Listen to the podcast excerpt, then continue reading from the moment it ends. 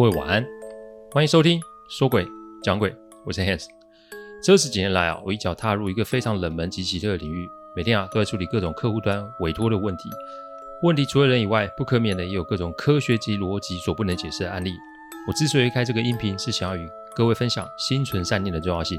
你别以为鬼很可怕，因为在我看来，人心比鬼还要让人恐惧。欢迎收听今天晚上的说鬼讲鬼。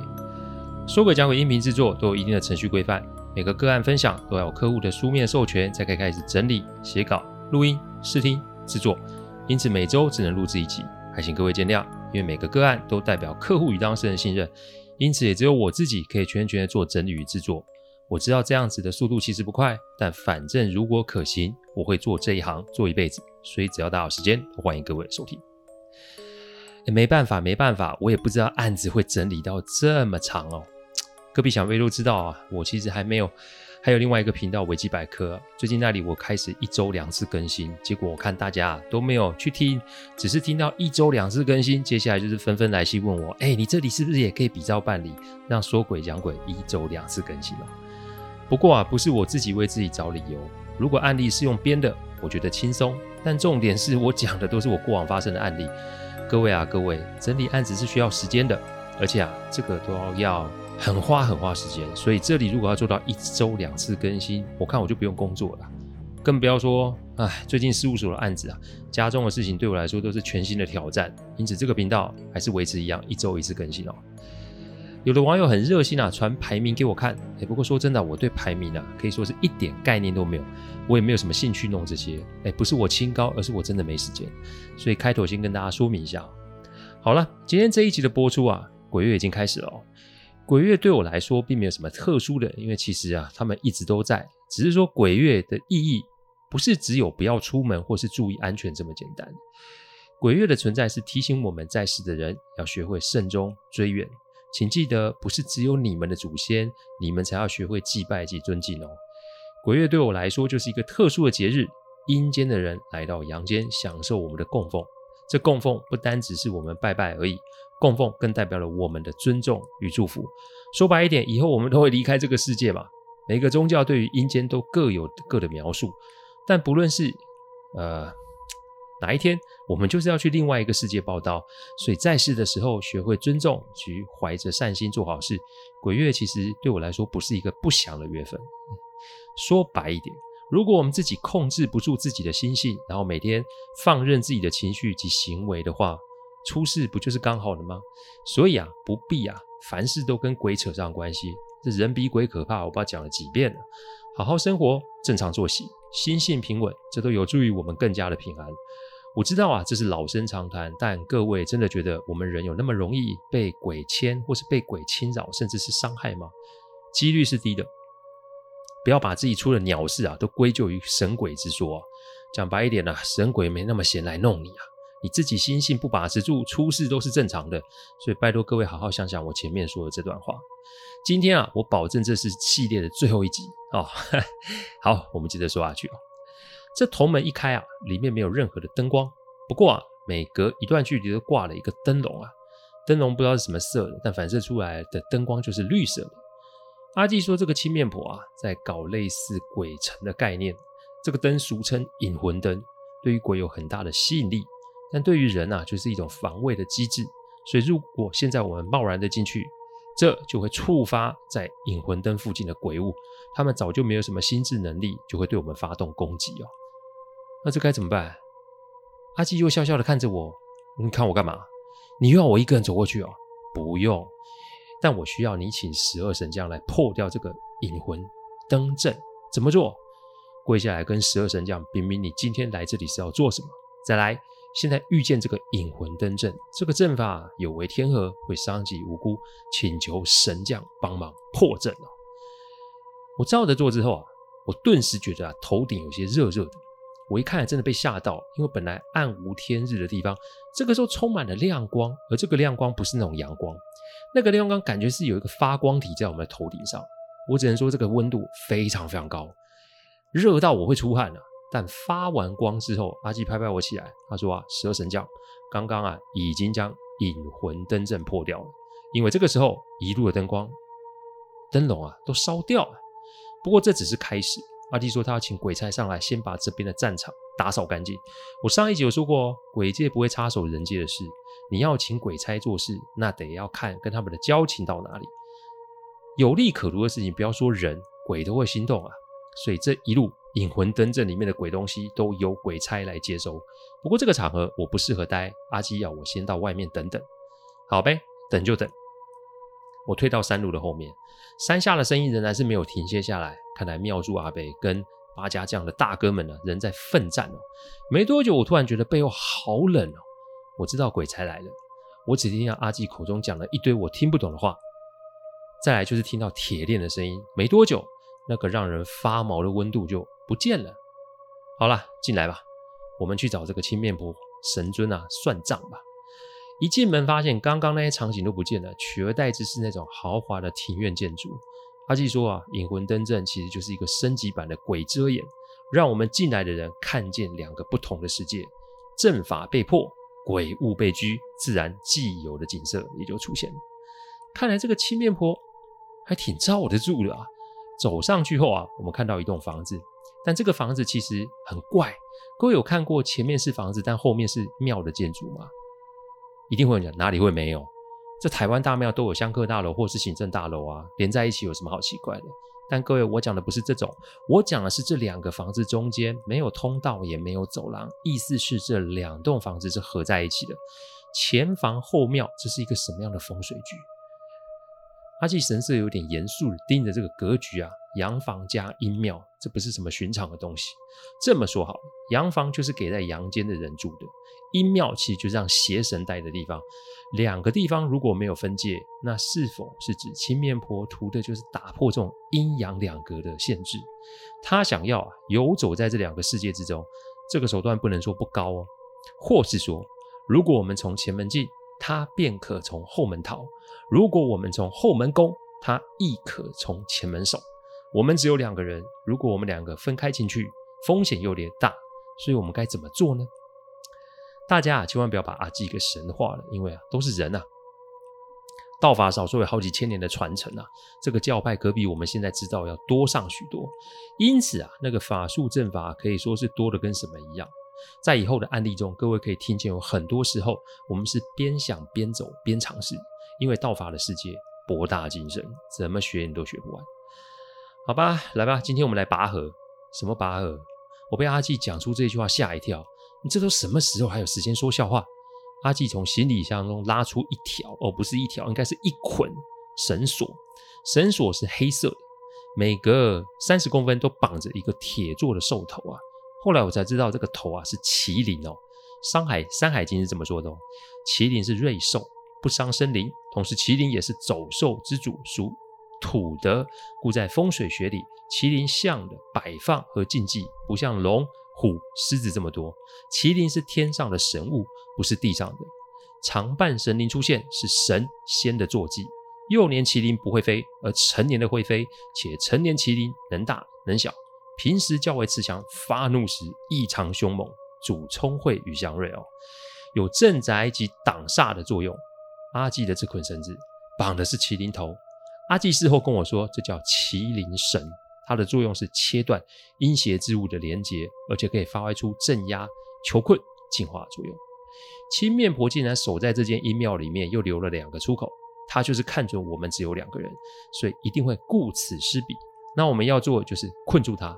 然后等到天亮，用这个绳索把他拖到外面，让阳光把它曝晒，让阳光灭了这个为非作歹的阴神哦。不过后来的发展呢，麒麟神并没有发生的发挥这个作用哦。是什么？到最后发生什么事呢？我后面会跟大家提及哦。不过阿季需要我拿着一头走进，拿着绳索的一头走进这个房子里面，他要在外面做一些准备。我点点头啊，因为我不清楚庙祝阿伯及八家将的。大哥们可以撑多久？那股股青烟跟青面婆一定有关系。他只要不受到重创或是限制，那么这个青烟就是源源不绝。所以我们再拖下去，怕是他们都会有危险。我就点着神头走了进去。要说啊，这神头还真的有点重啊。我拖着进去，便闻到一股非常难闻的味道。这很明显是没有人住的味道，感觉像是野兽的窝啊。有股血腥骚臭的味道。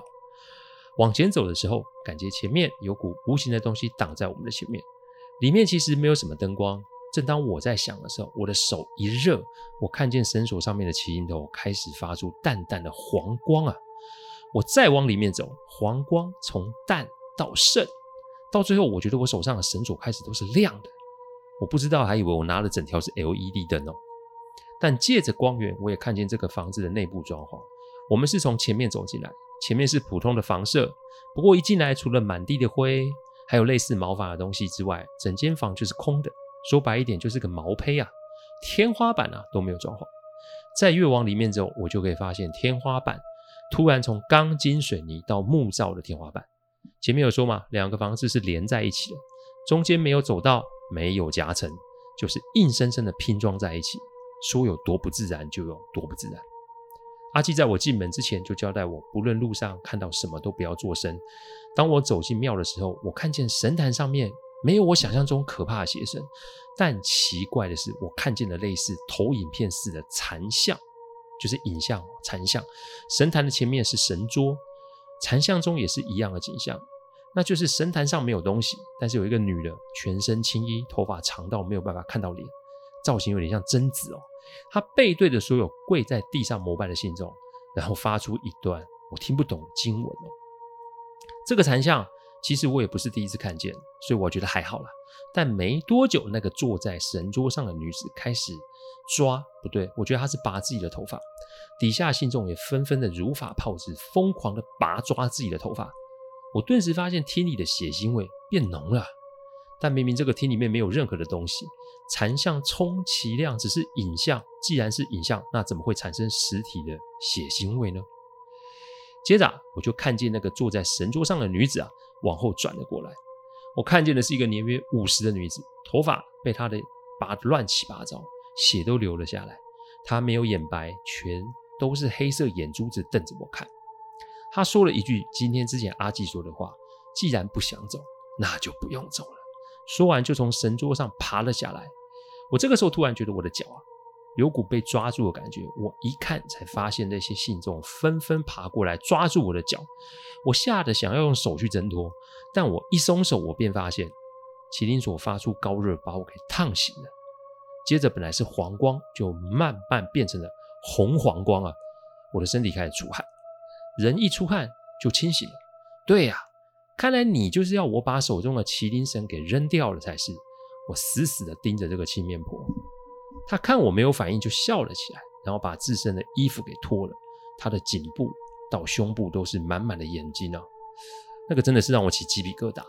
精神上的压迫让我开始已经有一点点想逃离现场了。会怕是正常的啊，我前面不是说吗？不要把我们给神化，我们都是普通人啊，我们都是有弱点的。但要怎么不害怕？我唯一的做法就是正面去对决，克服一开始的那种恐惧。可怕的不是鬼。可怕的是我们心中那股想要逃避的意志哦！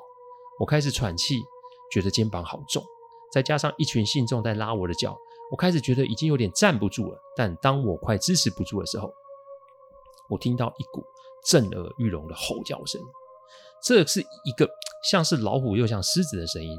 这一 吼就让我的神识变清醒了，但耳膜可是有点痛。这个吼叫声没多久再吼了一次，这一次是让我烫痛的都叫了起来。但我发现，我此时的眼睛是闭上的。我睁开的时候，我还是在这间庙堂里面，人是空的神坛，空的庙堂，没有那可怕青面婆，也没有抓我脚的行踪，但神智仍然发出阵阵的红光。我的汗啊一直在滴，所以刚刚那个不是幻觉，刚刚那个是真的。正当我还在想的时候，残像又再度出现，但这个时候残像有一点像是这样录影机坏掉的那种感觉。片段式的播出，只见一只超大的麒麟脚踩在脖子及胸口都是眼睛的青面婆身上，但这个青面婆没示弱，因为在麒麟脚上还有很多只手在那边乱抓、乱咬、乱撕，感觉是在攻击他。突然，我听到阿纪的叫声，他说：“你不要看了，往前走。”走到后面，打开后门，这个房子的局就算是破了。我打起精神，就拉着绳索往里面走。过了一个房间，我就看见青面婆的神像，但他不是在这间厅堂里的神坛上。各位有看过神像是吊倒吊在庙堂上的梁柱吗？他的身体啊，全部都是眼睛，邪神就是邪神啊，造型就是有所不同。庙堂啊，相对比较大，但我已经看到后门就在那一边，只要打开就是破了这个庙的风水局啊。但与其在那边盯着这个邪神看，我就不如去开门。我一开始走的时候没有什么异状，但我走到一半的时候，我发觉庙堂有一些状况，就是这一次前门的门不见了，后门的门不见了。诶，我往右边看，发现门在我的右边三点钟方向。我试图想要往右转的时候，我又发现那个门不见了。这次是出现在我十一点钟方向。接着我就看着那个门一直在变换位置。我心里面有一股急躁感，因为我想要赶快开了门破了这个局啊！但殊不知我的这个急躁就是给了青面婆一个可乘之机哦。我越急，这个门啊就转成更多不同的方向，而那个啊倒吊的青面婆神像也有不同的姿势。我看我是中了幻术还是什么？青面婆的脸充满了诡异的笑容，好像是在嘲笑我似的。幻术在，但格局不会变，格局是死的。幻术是虚的，所以我不管，只要走去原来的方向，我势必就可以摸到那个后门才是。想完，我就往我刚刚看到门的方向走过去。可是突然在我前面又出现了一群人，他们面无表情的盯着我看，感觉是想要阻挡我往前，但我仍是咬牙的往前面走了过去。我经过他们的时候，我感觉自己的脸、颈都有一股被毛发烧到的感觉。有那种被人摸脸跟腿的感觉，那真的让人家很不舒服哦。各位可以想想，在这个摸黑又看不到全身都毛毛的感觉，你不怕吗？但每往前走，那个感觉就更不舒服。不过这让我知道这个方向是对的，因为这就是青面婆不想让我走过去的原因嘛。好不容易我摸到门把了，我摸到门把了。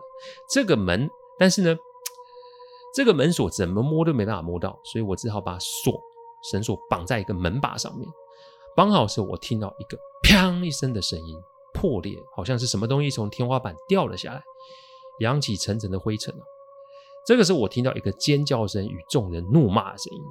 我正想回头看的时候，被人按住了头。我一听声音是阿纪，他说：“没事，不要回头看，我们就安静的待在绳索的这一边，因为没多久后门就开了。呃，不是打开，是被踹开的。”我可以感觉啊，这个踹是从内而外的踹。不过不对啊，我没有感觉到身边有人啊。那阿基就是叫我不要动。我这时候感觉到一股气从我的身旁走了过去啊，那个气场有够强大的，大到让我两脚发抖啊。我到现在其实还没有遇过那种会让人跪下那种气场。接着我就听到一个女子的哭喊声及怒骂声。五分钟后，麒麟神的光就淡了下来。没多久。我们就听到庙祝阿伯上气不接下气的喊着我们的名字，我才知道事情已经结束了。八家将大哥们啊，累得够呛，连妆啊都被汗水给化了。阿基这才跟我们讲所有事情的缘由啊。他说，麒麟神也称麒麟锁，又称阴阳锁，这是一个让阴阳共处在同个时空的法器。这个房子既然是个风水局，那么当我把锁头套在后门的门把时，那就是给阴差。还记得帮我们破掉引魂阵的阴差大哥们吗？大哥们原来不止一个。阿纪点点头说是。他说鬼差啊也是有分的，这个带头的鬼差算是个修为小成的鬼王啊，但论实力啊还是比不上黑白无常。但收拾青面婆啊就绰绰有余了。绳索一牵成，鬼差们就等于在阳世间有了一个可以施展身手的空间了。上次的分灵被拘了回去，其实该说的都说了，包含他的弱点也都知道了。阿纪说他身上的眼睛啊，都是被他害死人的眼睛啊，怨气极大，所以需要一个心思单纯而且是五十出世的人才有办法破青面局所布下的幻象。阿纪拍拍我的肩膀说：“阴邪之物其实最怕的就是本心这两个字。幻象之所以可怕，是因为世间的人都想太多，心思复杂。”而幻象恰恰就是可以引发人性中的恐慌。青面婆本事不大，但她就是切入了人性中的弱点，这才让她可以存活这么久。我看着满地破碎的邪神啊，看来事情已经是告一段落。但该来的还是会来。阿关的先生三天后就走了，而阿关呢，只是因为自己做的事情，身体就不太好了。他必须承受这个后果。他后来啊，举家搬至大庙附近，而家中的那些鬼东西啊，则是让我哥阿纪啊给处理掉了。那位师姐呢？他半年后也走了。阿纪说啊，这个就是啊，为恶的下场与代价。至于其余的信众，我们并没有做什么处理，因为天理昭彰啊，该怎么办就怎么办。那栋房子就荒废在那里。不过那里既然已经啊被鬼差清过了，所以呢就不敢有鬼物敢在那边落脚。我几年前还去过那里啊，荒废在那，不过旁边已经有土地公庙，看来啊是有新的官窟诶在那边哦。亮出也出不了什么事情哦，只是因为舍不得啊，就搞出这么多的事情，可怕吗？我用这五集的案例提醒各位，执念是一个多么可怕的东西，而且啊，因为这是执念，进而让这些牛鬼蛇神这么的闯进了我们的生活。我提醒各位，人心永远是最难预测的。可以的话，心思单纯点；可以的话，生活简单点。简单才是福。希望这个系列可以给各位一些些帮助哦。谢谢大家赏光，听完后请喝杯温开水再去休息。我讲的不是什么乡野奇谈，我讲的都是真实发生的案例。最希望的就是劝大家心存善念，祝各位有个好梦。我们下周再来说鬼讲鬼，各位晚安。